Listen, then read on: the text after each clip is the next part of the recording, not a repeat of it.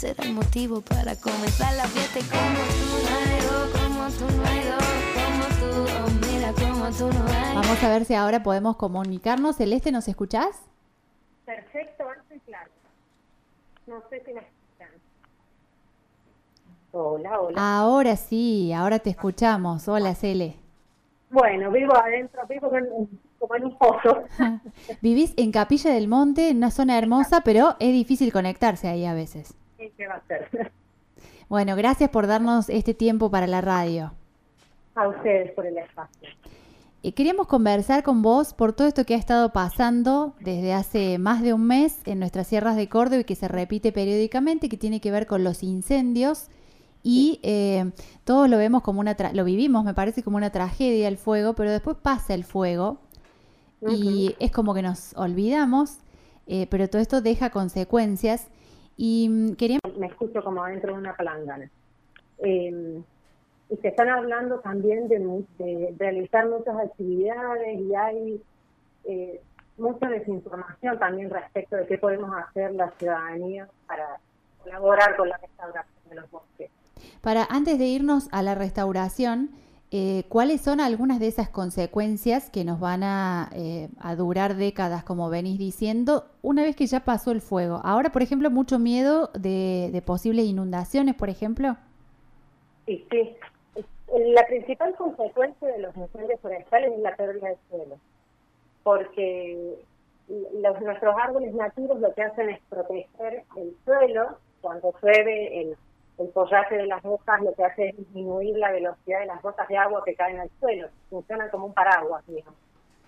Y al haberse quemado toda la cobertura vegetal, la velocidad de las gotas de la lluvia que impactan sobre el suelo en lugar de caer lentamente y absorberse por el suelo, lo que van a provocar son escorrentías grandes que van a, a ir a los arroyos y luego a los embalses y probablemente hacen inundaciones y también toda esa ceniza y todo ese suelo que es arrastrado por la lluvia, lo que hace es eh, depositarse en el fondo de los embalses y disminuir la capacidad que tienen los embalses de contener agua además de que encarece también la potabilización de- del agua, ¿no? Claro. Pero la, la consecuencia, yo creo, más grande, además de la pérdida de biodiversidad, es la pérdida de los suelos. Que es la que menos vemos, digamos, ¿no? Porque nos hemos preocupado por la flora y la fauna y este factor no lo tenemos tan presente. No, pero yo creo que es, el- es uno de los más importantes, porque una vez que el suelo se pierde, la restauración de los bosques es mucho más difícil de, de realizar. Y además económicamente también, porque eh, el agua que se que queda en los embalses eh, va a ser más cara de potabilizar. Hay, este, se ha escuchado alguna teoría durante este tiempo que dice que hace bien en algunas zonas cada dos años que se queme. Bueno, Eh, a parece, los nativos no les parece. claro, pero digo, en algunas zonas como más pedregosas y demás se habla mucho, ¿no? De que la gente del lugar cada cierto tiempo quema para limpiar un poco, más allá del desmalezado. Esto eh, eh, suena raro, pero también es parte de, estas leyendas que se van armando. es una práctica cultural común que sucede en, nuestros bosques, sobre todo en, la en las zonas con pasturas. Eh, el hecho de, de incendiar de manera intencional, eh, pensando que estos cenizas van a abonar los suelos. Pero en los bosques nativos, si bien eh, la historia de nuestros bosques nativos tiene el fuego como una eh, como un modelador del paisaje recurrente, los incendios que venimos teniendo en los últimos en las últimas décadas en la provincia de Córdoba eh, son catastróficos Claro. no, no no es no es para nada ninguna práctica recomendable Por supuesto. Y pasando a estas acciones que decías, es cierto, hay mucha gente que está hablando, inclusive que no vive en esta zona, eh, van a hacer falta manos, hay que reforestar, hay que sembrar. ¿Qué es lo que No. pasa con eso? No, lo, lo que primero hay que entender es que el bosque nativo que hoy vemos quemado y que tiene aspecto de muerto no está muerto. Eh, con las lluvias que vamos a empezar a tener como empezamos desde ayer por suerte eh, con este régimen de lluvias el bosque nativo va a rebrotar hay una enorme cantidad de investigación científica que hacen colegas de la Universidad Nacional de Córdoba, que estudian la supervivencia de los árboles nativos post fuego y hay evidencias de que, por ejemplo, el 90% de los espinillos y de los moches tienen la capacidad de rebrotar después de los incendios. Claro que el bosque posee esa capacidad de recuperarse, pero depende de ciertas condiciones, de la edad de la estructura del árbol, del tamaño. Es lógico que árboles de mayor tamaño van a rebrotar y árboles que tienen 5 o 10 centímetros de diámetro, lo más probable es que estén quemados. Pero como no lo sabemos, lo que tenemos que evitar es cortar. No hay que, no hay que ingresar a los bosques donde han ocurrido los incendios, ni pisotear ni cortar. Porque lo primero que hay que entender es que el bosque nativo va a rebrotar. Bien, porque eso también, ¿no? La voluntad de decir vamos todos, armamos cuadrillas. Se habla mucho de las bombas de semilla, por ejemplo, y de una cuestión muy, muy masiva, eh, que bueno, que también me parece que termina siendo un, una expresión de deseo, de buena voluntad, pero que a veces no suma tanto. No, lo de las bombas de semilla es... Eh, hay mucha desinformación alrededor de las bombas de semilla esa es una técnica que hizo Fukuoka, que fue un biólogo y un agricultor japonés, que trabajaba sobre todo con restauración productiva en, zonas desertificadas, y lo que hacían con las bombas de semilla era, dentro de esas pelotitas de semillas, de esas pelotitas de barro, se colocaban semillas de herbáceas y se tiraban a esos lugares desérticos la idea de encerrar la semilla adentro de la bola de barro es que los pájaros no se las coman. Entonces, de esa manera, eh, la semilla germina dentro de la bola, de la bolita de barro, y de esa manera restauró cientos de hectáreas de pastizales eh, para luego hacer eh, agricultura y ganadería. Pero con nuestros árboles nativos lo que nosotros necesitamos es que las aves se coman las semillas. ¿Hola? Sí, sí, sí, te estoy escuchando atentamente. Lo que nosotros precisamos con nuestros bosques nativos justamente es que las aves se coman estas semillas, porque las aves son las dispersoras por, las dispersoras por excelencia y las sembradoras por excelencia del bosque. La mayoría de nuestras especies leñosas nativas tienen frutos que son carnosos. Pensemos, por ejemplo, en el algarrobo, en el mistó, en el tala, son semillas que tienen una cobertura carnosa que es muy apetecible por las aves. Entonces, cuando las aves se comen esos frutos, dispersan más lejos las semillas cuando, cuando hacen caca. No sé si se puede decir caca en la radio. Sí, totalmente. Es decir, que el proceso... Imagínate, imagínate que si uno pone estas semillas en nuestros árboles leñosos dentro de una bolita de barro, por más que las tiremos y tengamos toda la buena intención, no van a germinar porque necesitan sí o sí el paso por el tracto digestivo del ave. De hecho, cuando uno las cultiva eh, en el vivero o en la casa, lo que hay que hacer es, de manera mecánica, eh, reproducir lo que sucede en el tracto digestivo del ave. O se ponen las semillas en remojo con ácido, o se lijan suavemente para sacar esa cubierta de la semilla y permitir que el agua ingrese adentro, que es donde está el embrión, para que germine. O sea que la, técnica de las bolitas de barro es útil, pero solo para herbáceas, para evitar justamente que las aves se coman las semillas. Claro. Digamos que parecería que la menor intervención del hombre es la que le daría la chance a este bosque nativo para recuperarse solito. Sí, sí, sí. Hay, hay algunas actividades que sí son necesarias y, hay que sumar las voluntades de toda la gente que está eh, queriendo ayudar. Hay algunas actividades que son súper necesarias durante estos primeros meses, pero lo más importante es evitar el pisoteo. Cuanto, cuanto menos personas ingresen a las zonas quemadas, mejor, porque justamente no sabemos cuáles son los árboles que aún están vivos y los que van a rebrotar. Y el suelo está muy sensible por el producto de los incendios y con el pisoteo lo único que se hace es disminuir aún más la capacidad del suelo de, de, reconstruirse. Y además en el suelo está lo que se llama el banco de semillas, que son eh, las semillas que quedaron de la temporada anterior, que si nosotros las pisoteamos, estamos colaborando aún más con el deterioro. Y en las zonas con pendiente hay una, una acción súper favorable que sí podemos hacer, que es construir lo que son las fajas de retención, como si hiciéramos pequeños diques perpendiculares a la pendiente, con las mismas ramas que encontramos que se han caído de los árboles quemados, se construyen como si fueran como si fueran diques.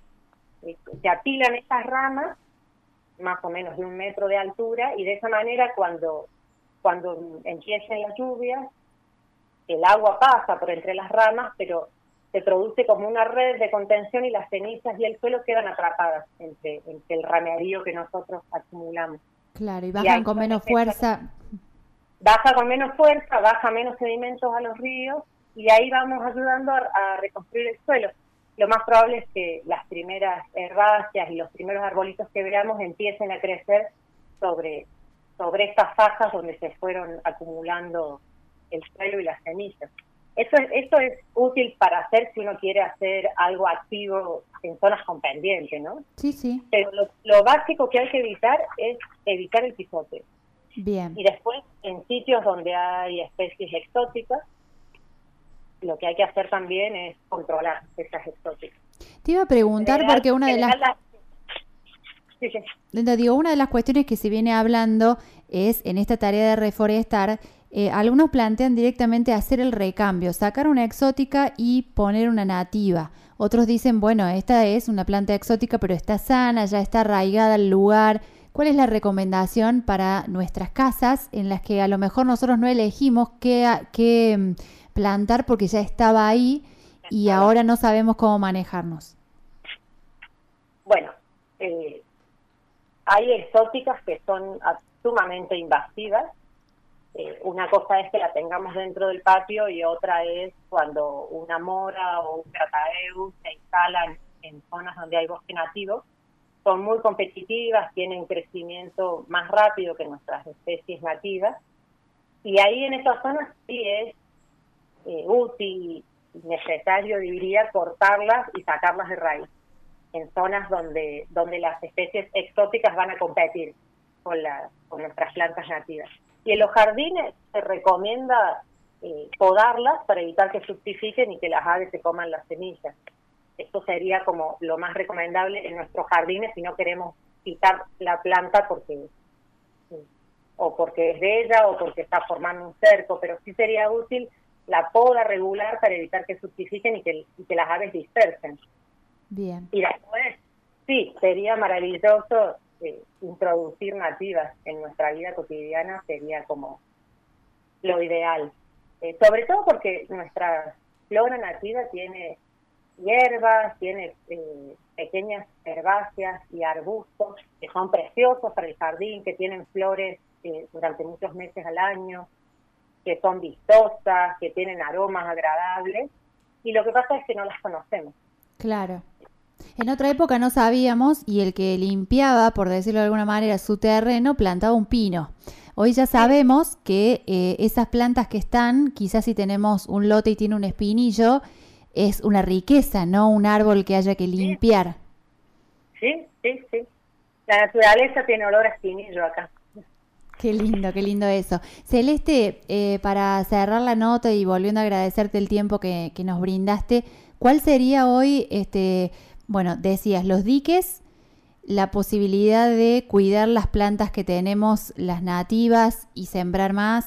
Eh, ¿Cuál sería alguna recomendación que pudieras darle a esos vecinos que dicen yo sí o sí quiero hacer algo, eh, hay que plantar en el río, hay que poner semillas en casa?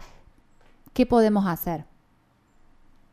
Hay que tener paciencia, a lo mejor, ¿no? paciencia. sí, hay que, hay que, tener paciencia porque estos primeros meses, sobre todo del verano hasta que terminen las épocas de lluvias, hasta mayo, digamos, del año que viene, sería ideal no ingresar a las zonas donde, donde, donde hubo incendios para no pisotear y para no fomentar esa pérdida de suelo, esa erosión del suelo el año que viene o a partir del año que viene sería sumamente útil hacer el control de exóticas. Hay que declararle la guerra a las especies exóticas, sobre todo en, Punilla, en las tierras chicas que tenemos invasión de siempre verdes, de crataeu, de pino. Eso sería formidable. empezar a hacer un control de exóticas en, en las zonas donde hubo incendios, pero recién el año que viene. Y a mí me parece que sería genial, sobre todo porque, eh, como vos decís, veo que hay mucha voluntad de, toda la ciudadanía que se siente hoy emocionalmente afectada por eso que está pasando. No perdamos esa emoción y aprovechemos estos próximos meses que tenemos por delante, que no podemos hacer nada de manera activa, y aprovechemos para estudiar, para educarnos, para, para educarnos desde la pregunta. Por ejemplo, con esto de, la, de las semillas, de las bolitas de arcilla. Educarnos en pensar, bueno, ¿por qué? ¿Para qué se hizo esto? ¿Me va a servir en mi ambiente? ¿Es útil restaurar? ¿A dónde hay que restaurar? ¿Quién lo hace? ¿Cómo lo hacemos? Eh, organizarse socialmente. Eh, hay muchos barrios, muchos lugares que tienen eh, centros vecinales, plantemos semillas nativas, plantemos herbáceas, plantemos arbustos, eh, incorporemos esas nativas en, la vida cotidiana, pero no, no, no salgamos como locos a tratar de plantar eh, en las zonas incendiadas porque vamos a estar haciendo más daño eh, de lo que del, del favor que queremos hacer. Bien. Me parece que lo, lo, lo, lo primordial sería esto, eh, educarnos, educarnos y empezar a pensar. Hay muchas páginas que son serias, hay mucha información eh, seria y que está disponible y, empezar a pensar cuáles son las mejores las mejores formas de, colaborar con nuestros voces. Celeste, nos has dejado un enorme desafío, ¿no? Para, para aprender, eh, para cultivar la paciencia. No, yo creo que eh, todo lo que está pasando a nivel mundial hoy, eh, me parece que, nos está dejando como la puerta abierta para, para pensar nuevos modelos de producción, nuevos modelos de desarrollo, de producción de alimentos, de producción de energía. Es como que es ahora o nunca, porque hay mucho para hacer y, y es necesario hacerlo ya mismo. Perfecto. Bueno, muchas gracias por este tiempo que nos diste a Radio Única, Celeste. Por favor. Un gracias. Cuando necesiten. Así pasó por Tardes Únicas la bióloga Celeste Vigliani y nos contó qué podemos hacer para colaborar con eh, la reforestación, cómo se sana el suelo por sí mismo con la menor intervención del hombre. Con mates, café y grandes éxitos, vas transitando la tarde.